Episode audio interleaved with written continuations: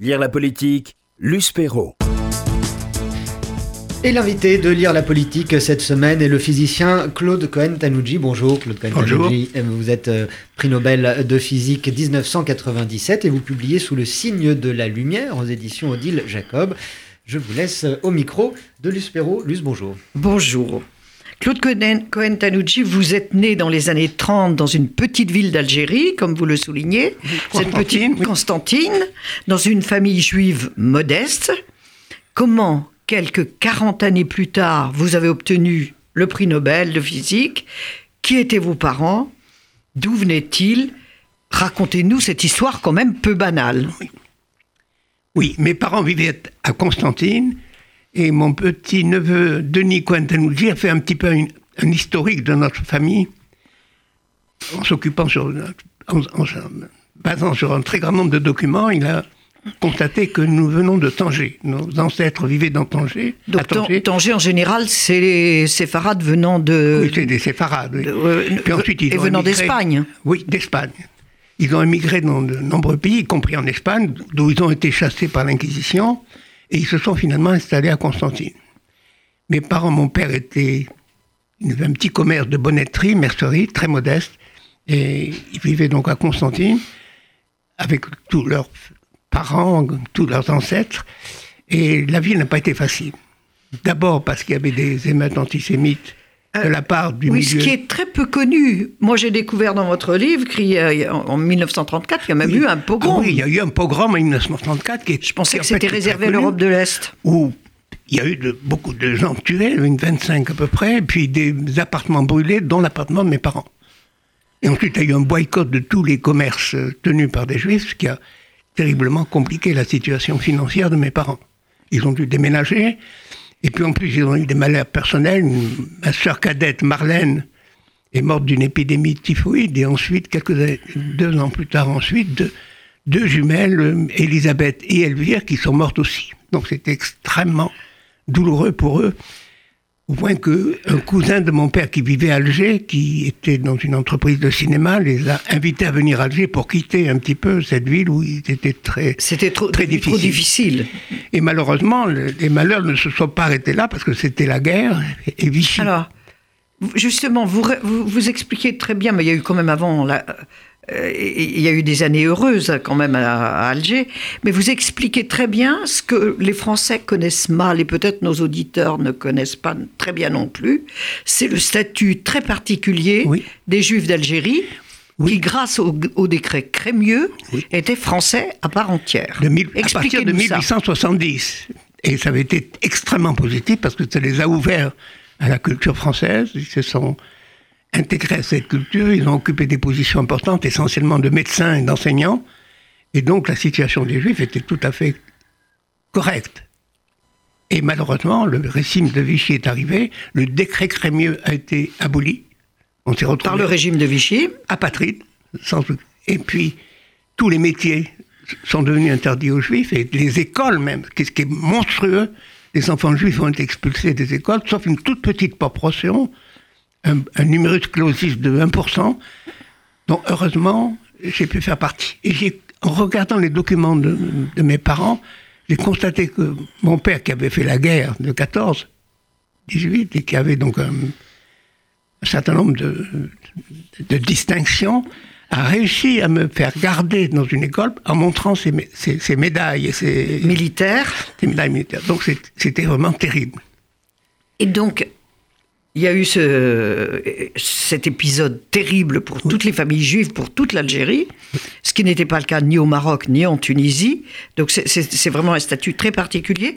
Et puis, bien avant la France, il y a eu l'occupation américaine.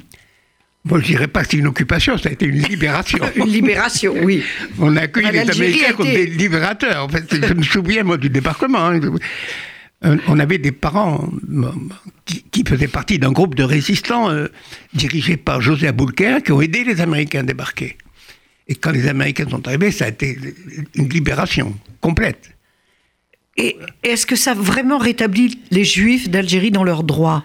Ça n'a pas été si simple. Il a fallu attendre beaucoup. Il a fallu attendre jusqu'à la fin de l'année 1943 pour que le général de Gaulle, qui, qui était le dirigeant de la France à l'époque, rétablissent le décret Crémieux. Et à partir de cette époque, disons... C'est-à-dire bien avant la France Oui, bien avant. À partir de cette époque, on a pu aller, j'ai pu aller au lycée, au lycée Bugeaud, un grand lycée d'Alger, euh, dont Albert Camus avait été élève euh, quelques années auparavant. Autre prix Nobel Autre prix Nobel de littérature, oui. Et disons, j'ai eu des professeurs remarquables au lycée Bugeaud, jusqu'à la classe spéciale, où je présentais les concours d'entrée aux grandes écoles. Et la première année où j'ai passé ces concours, j'ai été reçu à l'école polytechnique.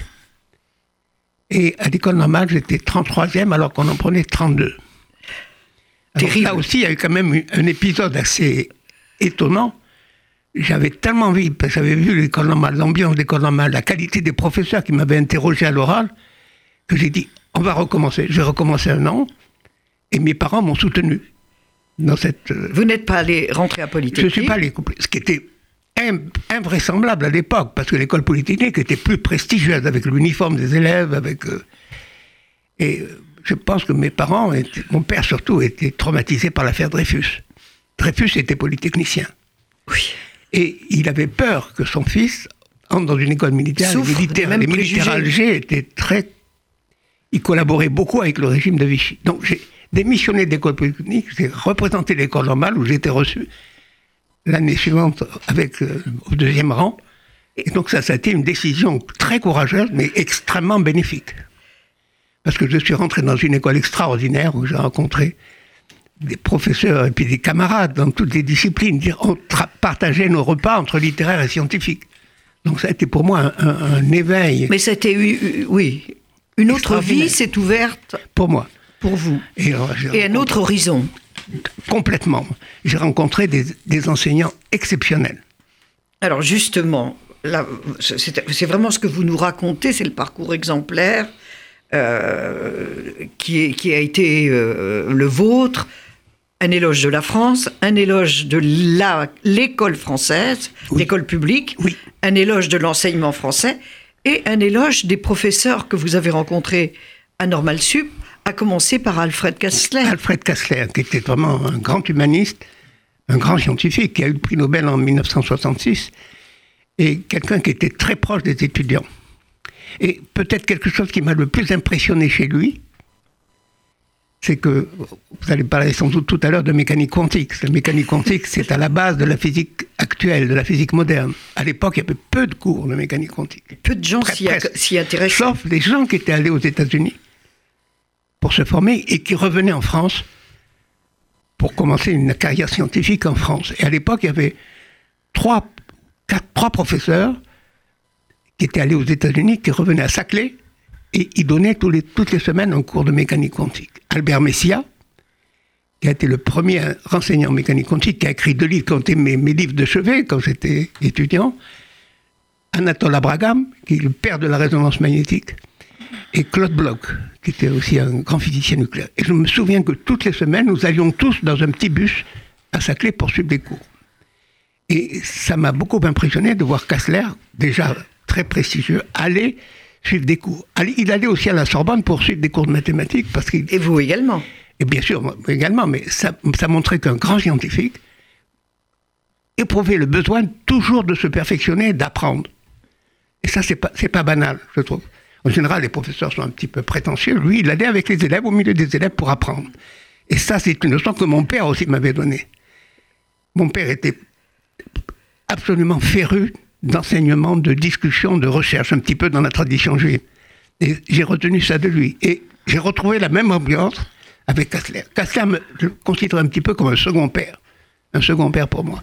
Oui, vos parents étaient toujours à Alger à l'époque. Ah, et puis, bon, mon, mon, mon frère Gilles a été reçu à l'école polytechnique. Et lui il a fait il Il est polytechnicien. Il faut dire que l'école polytechnique a beaucoup changé. Hein. C'est plus du tout l'école polytechnique du siècle dernier. C'est une école maintenant tout à fait moderne, ouverte sur la science moderne. Mon frère, mon frère est allé, puis. Mais vous avez... et, ma soeur aussi préparait des, une agrégation de lettres. Et donc, on s'est rendu compte que c'était plus possible qu'ils vivent en Algérie avec les attentats. C'était la guerre d'Algérie à l'époque. On les a fait venir à Paris. à Paris. Mais on va revenir à l'école normale supérieure et à ce labo de recherche autour d'Alfred Katzler. Vous avez rencontré à cette époque de votre vie des gens formidables qui sont devenus prix Nobel, comme euh, euh, Georges Charpak. Oui. Grande figure. Oui. Grande gueule. Oui. qui a eu aussi une vie extrêmement bouleversée. J'ai lu ses mémoires, c'est bouleversant. Il a été dans les camps. Hein. C'était un homme exceptionnel également. Un homme exceptionnel, oui.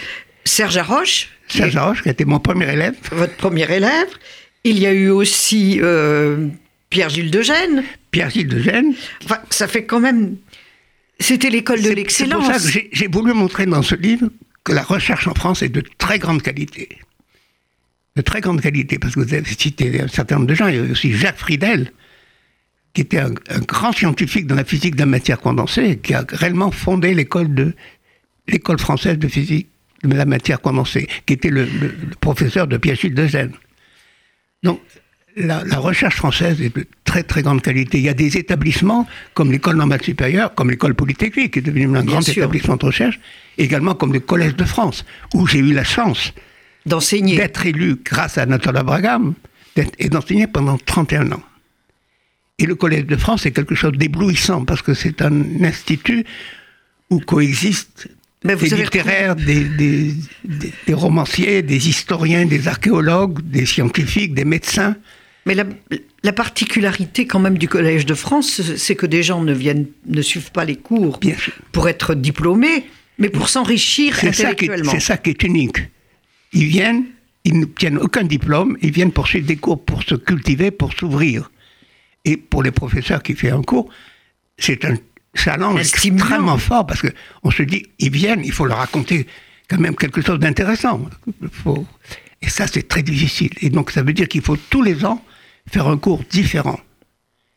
Et pendant 31 ans, j'ai dû faire des cours différents, ce qui est un énorme travail de réflexion, d'approfondissement et puis d'ouverture vers d'autres problèmes, d'autres sujets.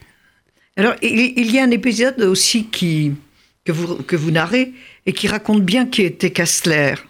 Oui. Vous, vous, sa prise de parole en plein euh, amphithéâtre surchauffé en mai 68 et qui défend. Oui, parce qu'il y avait des professeurs démagogues qui disaient on va donner 10 sur 20 à tout le monde. Tout le monde mérite d'être reçu. Et Kastler est rentré, elle a dit ça c'est de la bêtise. Les bons, les mauvais. Euh. Non, ça c'est de la bêtise. La démocratie, c'est le mérite, c'est l'étude, c'est les examens, c'est la, promotion par le mérite. Et ça, c'était remarquable. Comment ça a été reçu? Bah, Il a été hué, bien sûr, mais il a maintenu, il a maintenu son, point de vue. Et il était toujours très courageux dans ses prises de position. Vous faites donc cet éloge de l'excellence oui. de, de l'école républicaine, de l'excellence de ses professeurs. Comment jugez-vous euh, l'éducation et la recherche actuelle en France? Malheureusement. Avec toute votre expérience, tout ce que le passé vous a appris et, tout ce que vous avez vécu quand même. Vous, avez mentionné l'école républicaine. Je pense que c'est une institution fondamentale de notre société. Je pense que c'est quelque chose qu'on doit préserver, qu'on doit soutenir, parce que c'est la meilleure manière de combattre contre le fondamentalisme, le fanatisme. C'est à l'école républicaine qu'on apprend des valeurs de base. Alors, après l'école républicaine, il y a l'université, il y a la recherche, et là aussi, je pense qu'on a perdu un petit peu le, sens, la notion de l'importance de cette euh, activité dans notre pays. La recherche n'est plus soutenue maintenant comme elle était quand j'étais chercheur, quand je commençais ma recherche. Il y avait beaucoup plus de postes. Et surtout, quand on avait un poste au CNRS ou à l'enseignement supérieur, il y avait des crédits pour faire la recherche. Et maintenant, la recherche n'est pas considérée comme une, priorité, dans notre pays, alors qu'elle l'est dans d'autres pays. Et c'est dommage parce qu'il y a un capital de recherche, un capital d'intelligence dans notre pays, la France, qui pourrait se développer beaucoup plus si on, en prenait conscience. Alors, justement, euh, vous expliquez tout ça et votre admiration pour la France. Oui. Votre adhésion aux valeurs de la République française. Ah, c'est évident, oui. c'est pas toujours évident maintenant. C'est évident de moins en moins évident en France maintenant. Donc, et, c'est très, très. Euh, il y a toute votre chaleur de, orientale dans la manière dont, de vous parlez de la France et de, et de la République française. Est-ce que ce n'est pas finalement ce statut d'apatride que vous avez eu avec votre famille pendant les quelques années euh, de, de, Vichy en Algérie, qui vous fait mesurer à quel point la République, ses valeurs, sont aussi fondamentales. Tout à fait, je suis tout à fait d'accord avec vous. Parce qu'on oublie que vous avez été que, que les, les, les, Juifs d'Algérie ont eu un, un, un statut d'apatride. Oui, bien sûr, ça c'est terrible. Mais oui. Mais justement, je crois que j'ai écrit ce livre un petit peu, d'abord pour rendre hommage aux gens qui m'ont accompagné dans ce parcours un peu inhabituel. Mes parents, mes professeurs, mes, élèves aussi, sans lesquels je n'aurais pas pu faire les travaux que, qui m'ont valu le prix Nobel. Et je pense que je voulais montrer dans ce livre qu'on peut, partant de, situations extrêmement difficiles, on peut, par le travail et par la République, arriver très haut au prix Nobel. C'était absolument invraisemblable, très peu probable que partant de cet état initial, j'aboutisse au prix Nobel en 1997. Pour faire un mauvais jeu de mots, le travail, tout au long de la vie, c'est capital. C'est important, en plus c'est intéressant. Donc, euh, vous évoquez dans la seconde partie, après le prix Nobel, vous, euh, bon, c'est le point d'orgue de, toute une année, de, toute une vie consacrée à la recherche, à l'étude, au travail intellectuel euh, et à, la transmission de votre savoir aussi, ce qui est aussi une valeur importante. Et vous dites, vous évoquez dans la deuxième partie vos travaux. Alors là, je vais être beaucoup plus modeste. Je vais vous demander de, un peu d'expliquer quels, sont vos travaux? Quel est le sens? Et puis on y trouve de là-dedans des mots que Doppler, laser, tout ça, on, l'entend au quotidien, mais on ne sait pas d'où ça vient. Oui. Bon. Expliquez un petit peu. C'est évident qu'en 100 pages, je ne peux pas expliquer, je ne peux pas entrer dans tous les détails. Je voudrais ici donner dans cette émission deux idées très générales. La lumière, tout le monde, tout le monde comprend l'importance de la lumière. Bien évidemment la lumière est émise par des atomes. Elle vient pas de n'importe quoi, elle est émise par des atomes. Donc pendant longtemps, on a considéré la lumière comme une source d'information. Observer la lumière, observer ses fréquences d'oscillation, ça permet de comprendre la structure interne de l'atome. Ça, permet de comprendre pourquoi l'énergie des atomes n'est pas continue, mais qu'elle est discrète, qu'elle prend que certaines valeurs quantifiées. Et c'est les transitions entre ces niveaux d'énergie qui expliquent pourquoi la lumière a une fréquence bien définie. Donc l'étude de la lumière émise par les atomes a été une source d'information essentielle sur les atomes. Ce qui, s'est produit dans les dernières décennies, c'est qu'on a considéré la, la lumière d'un autre point de vue. La lumière apparaît maintenant non plus comme une source d'information, mais comme un moyen d'action sur les atomes, comme un moyen pour les manipuler, pour les porter dans des situations inhabituelles. Même les atomes. Même les atomes, parce que, si vous voulez, la lumière, c'est une grêle de projectiles, les photons, qui, qui, sont absorbés par les atomes, et quand vous avez une, un projectile qui tombe sur une cible, la cible est poussée. Bien Avec la lumière, on peut pousser les atomes. Et si le faisceau laser est opposé à la vitesse des atomes, on peut les ralentir et à la limite les immobiliser. Et en physique, la température, c'est caractéristique du mouvement d'agitation des atomes. Donc on, immobilisant les atomes, on les refroidit. On les refroidit à des températures incroyablement basses. Donc vous avez contribué à énormément de découvertes. Pour, les méthodes de refroidissement. Et d'application. Alors, quand les atomes sont extrêmement lents, on a le temps de faire des mesures ultra précises sur eux, et la précision des horloges a été multipliée par plusieurs milliards.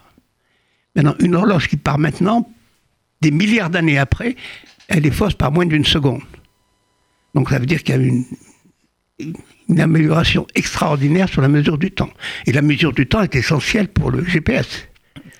Donc c'est quelque chose qu'on n'avait pas imaginé avant. D'autre part, les atomes sont aussi des, petits aimants. Mm-hmm. Des petits aimants. Et euh, le pompage optique, découvert par mon maître, Kassler, c'est une méthode qui permet d'utiliser la lumière polarisée pour polariser les atomes et mettre tous les moments magnétiques dans la même direction.